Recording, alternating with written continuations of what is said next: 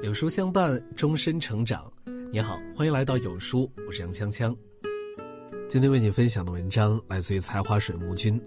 孟晚舟案再起波折，任正非做出最悲壮决定。记住这一天，吾辈当自强。靴子终于落地，华为正式宣布出售旗下的荣耀手机业务。祸不单行，就在同一天，孟晚舟案再起波折。关键证人拒绝出庭，让孟晚舟的回国之路又难了一分。果然，评论炸了，有人嘲讽：“华为也有今天。”有人不屑：“至于卖惨吗？”有人诛心：“说好的爱国呢？”一时间，好像华为做了什么天理难容的恶事儿。事实上，这样唱衰的声音，自从九月华为被正式断供后，就没有停下来过。终于，华为打包出售了自己的荣耀业务，那些伸长脖子的喷子等到了一个结果：什么硬骨头，还不是被美国给敲碎了吗？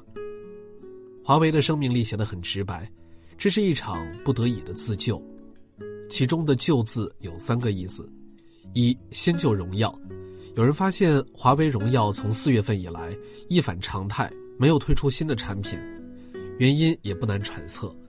美国制裁下了杀招，限制芯片到禁止芯片发售给华为，每一步都走得盛气凌人，能买到的芯片都紧着高端机用了，平价市场的荣耀手机自然就没能排上号。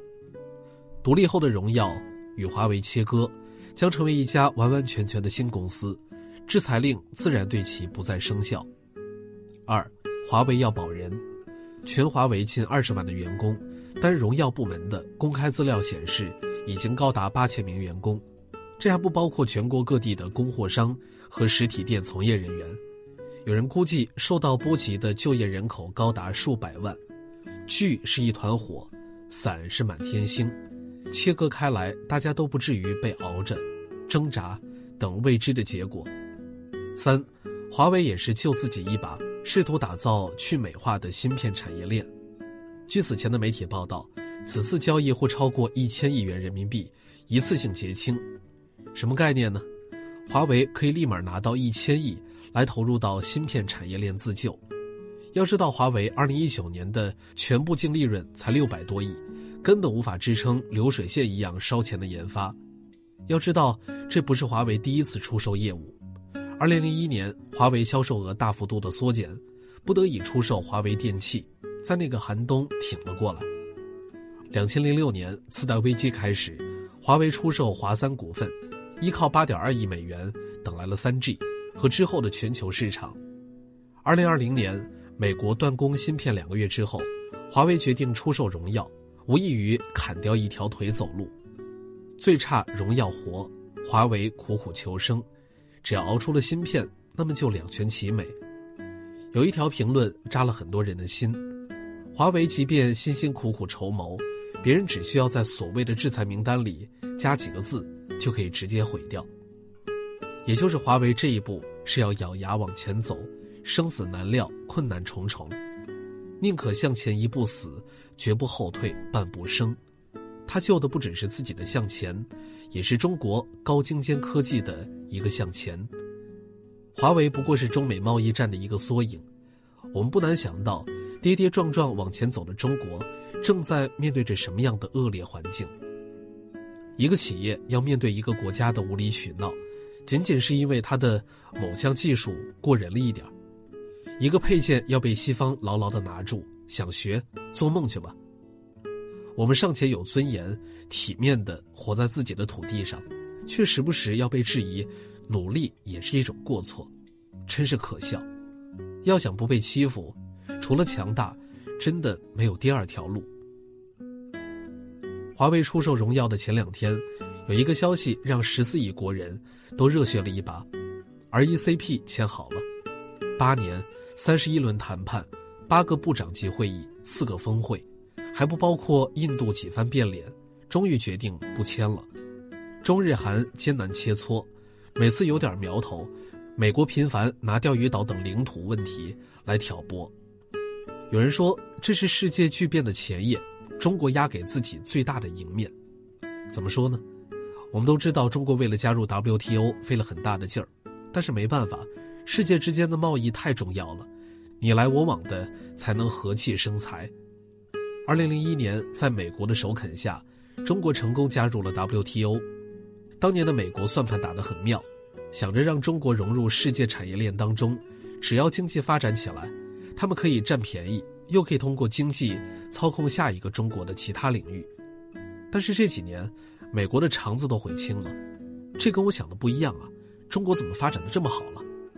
于是为了遏制中国，美国拉了一个小群，叫做 TPP，干的事情基本和 WTO 做的一样，就是各国贸易的相关。但是入群门槛很绝，屏蔽中国，你不能和中国有贸易往来，不然的话你就不是我的好兄弟了。二零一五年 TPP 协议基本上谈的差不多了，奥巴马公开发表声明，我们不能让中国这样的国家制定全球经济规则。什么？这不是欲加之罪吗？我老实本分的做生意，生意做好了，你要掀我的摊子，还要昭告天下我是奸商，这种流氓玩法。就这么赤裸裸的出现了，你能怎么办呢？扯着嗓子骂吗？中国只能想着怎么以其人之道还其人之身。那我也建个群，我当群主，但是入群没有门槛，哪怕是美国想来都没问题。如今雏形出现，步步稳赢，未来再也不必过上受制于人的日子。而 ECP，这是目前为止全球仅次于 WTO 的贸易协定。在没有印度的前提下，依然覆盖了全球 GDP 的三分之一，同时涉及二十二点六亿人，总的 GDP 产品高达二十六点三万亿美元。市场有了，产品有了，不怕赚不到钱，也不怕买不到东西。之后哪怕 WTO 不管用了，或者说拜登上台继续推行 TPP 落地，针对中国，那就不好使了。而 ECP 一千，未来别人怎么折腾？在中国这儿再也不会掀起什么浪花来，这就是它最大的意义。有人说中国能推行 RECP 是时也运也，仿佛八年前就为了等一个良辰吉日签个字，坐享之后的岁月静好。借了时代的东风，显然是站不住脚的说辞。若没有强大的国力托底，时代的风都刮不进来。没有核潜艇，海洋权益如何维护？没有北斗。太空权益你怎么分一杯羹？没有两弹一星，哪个国家看上了你的地大物博，不想趁机动手？谁会愿意跟你坐在一张桌子上谈呢？但是当你有了掀桌子的资格，对手就只能老老实实的坐下来跟你谈判。世界逼着我们低头不要紧，我们不动声色，一点一点先活成谁也拿捏不住的样子。撕毁不平等条约，誓死不投降。这两天，亚美尼亚的街头全都是这样高昂的口号，这样的说辞让人想抬头看一眼日历，确认是不是在大清。亚美尼亚和阿塞拜疆两个地图上不放大都看不出来的国家发生了激烈的冲突。六周血战之后，亚美尼亚被吊打，战败的亚美尼亚不得不签署了一份协议。根据签订的协议规定，亚美尼亚要将科尔巴贾地区、阿戈达姆区。拉钦区交给阿塞拜疆，除此之外，阿塞拜疆还索要了五百亿美元战争赔款。要知道，去年亚美尼亚 GDP 只有一百三十七亿美元。有官员透露，还清这笔赔款需要二十年甚至更长的时间。明明是站着理的受害者，但同情和慈悲都不曾光顾。愤怒而绝望的亚美尼亚人，在撤离时烧毁了自己的屋子，什么都不给敌人留下。有新婚的夫妻抱在一起痛哭，如果有家可归，谁愿意下半生颠沛流离呢？有战士不愿意离开故土，依然选择战斗到最后一刻，愿意加入战斗的，其中还有女孩这样悲壮的场景让人眼眶一热，似曾相识。南京条约、马关条约、辛丑条约，昨日历历在目，割地、赔款、游行。我们的愤怒也曾同他们现在一般热切。国家示威，任人宰割，命如浮萍，不可捉摸。你哪怕喊破了喉咙，哭尽了血泪，依然都是破碎的山河。只有自强往前走，默默积蓄，才成就了今天的不易。不然，谁能知道新闻里的亚美尼亚会不会是我们呢？但凡你落后一点，从来得到的从不是手软和同情，而是肆无忌惮的欺辱。没有人比我们更清楚这其中的滋味儿。正在平行世界里发生着的三件事儿，很神奇，似乎就是中国的今日、明日和昨日。原来我们曾历经的百年前的耻辱，还在这个世界上的其他地方重复上演着。真庆幸，我们用百年的不易走出了一条坦途。更应当明白，我们只是生活在一个日渐强大的国家里，而非一个善待世人的时代里。世界从来弱肉强食，不讲道理，不通情义，除非你有实力，不然谁也不会高看你一眼。这个国家被逼出了爪牙。土地上长满了荆棘，枪炮对着敌人，玫瑰留给家人。